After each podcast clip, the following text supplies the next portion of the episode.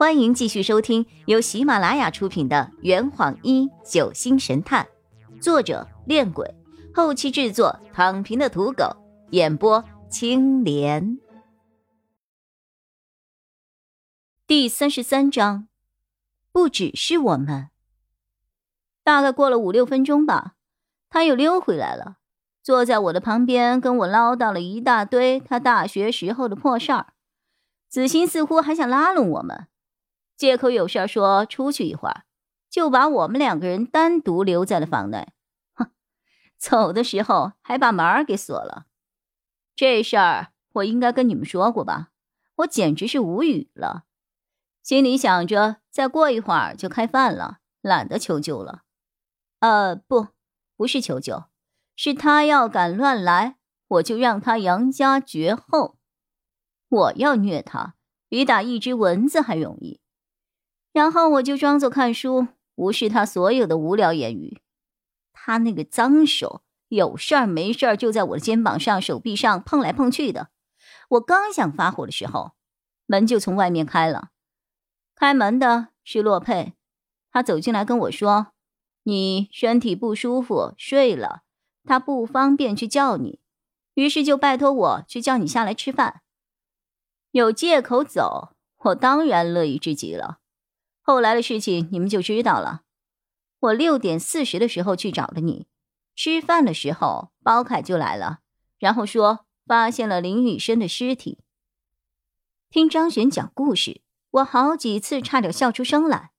子健的表现果然一点也没有让我失望啊，固态复萌，一成不变。这么说，你们三个都去过百货市场？对。不过大家逛着逛着，偶尔也会分开一小会儿，所以他们都有机会趁我不注意的时候偷偷溜进厕所。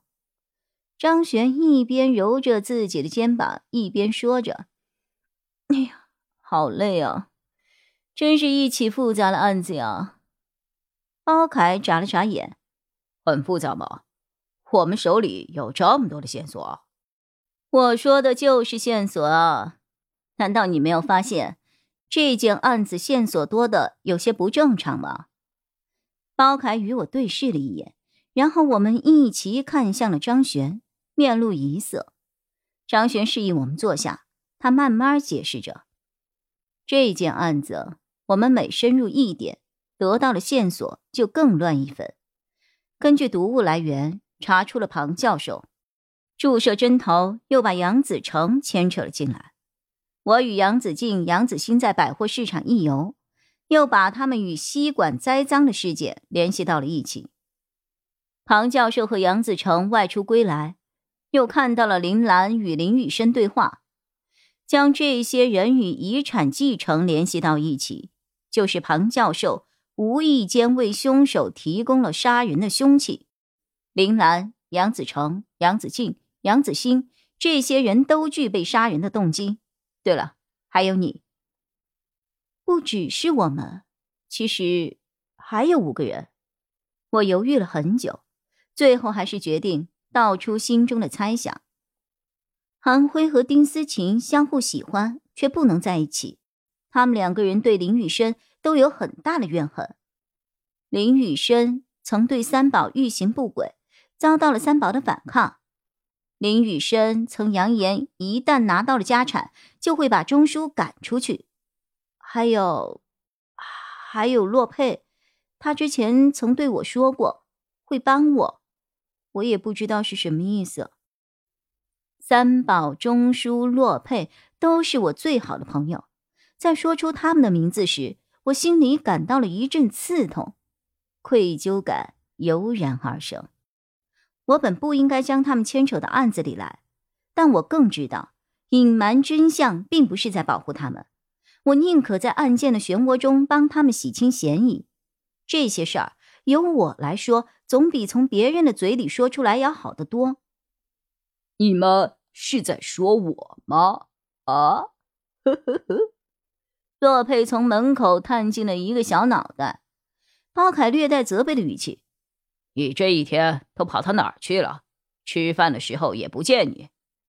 哎呀，你们这群没良心的，昨晚到家了也不叫我，害得我在那辆破警车上睡了一宿。早上起来的时候，浑身都在痛，然后又看到客栈被封了，我就懒得进来了。于是我就跑到城里去溜达了一圈。包凯温柔的将洛佩拉了过来，拍了拍他的肩膀：“恭喜你，小伙子，刚刚成功入围了临江血案十三位嫌疑人候选者之一呀！啊，恭喜恭喜！”啊，哦哦，荣幸荣幸啊！啊，洛佩还鞠了一躬，随即又瞪大了他的眼睛。呃，不对啊，算上林雨生，那天我们一共才十五个人呢。包凯点了点头，对，除了张璇小姐和死者之外，你们全部都有嫌疑。洛佩白了他一眼。也就是说，你们这一整天什么也没有查到啊！我鼓着腮帮子，将做的笔记翻给他看。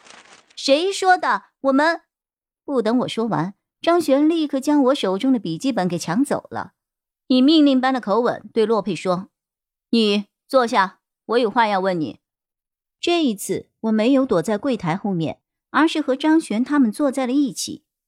洛佩摆出了一副视死如归的表情。我是良民啊，我没有杀人呐。包凯瞪着一双犀利的眼睛。那就请良民先生好好叙述一下案发当天的行程，蒋冲田。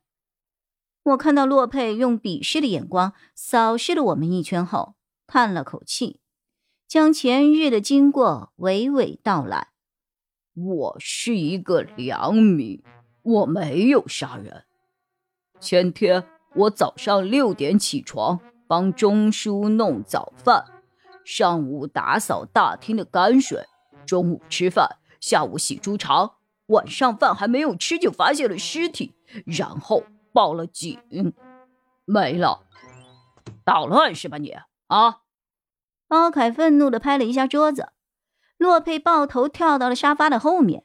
不不不是你说要讲重点吗？难道这还不够重吗？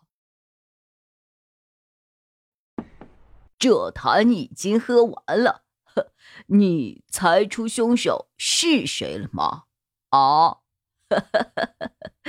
老板，拿酒来。呃呃，更多精彩，请关注。青莲嘚不嘚。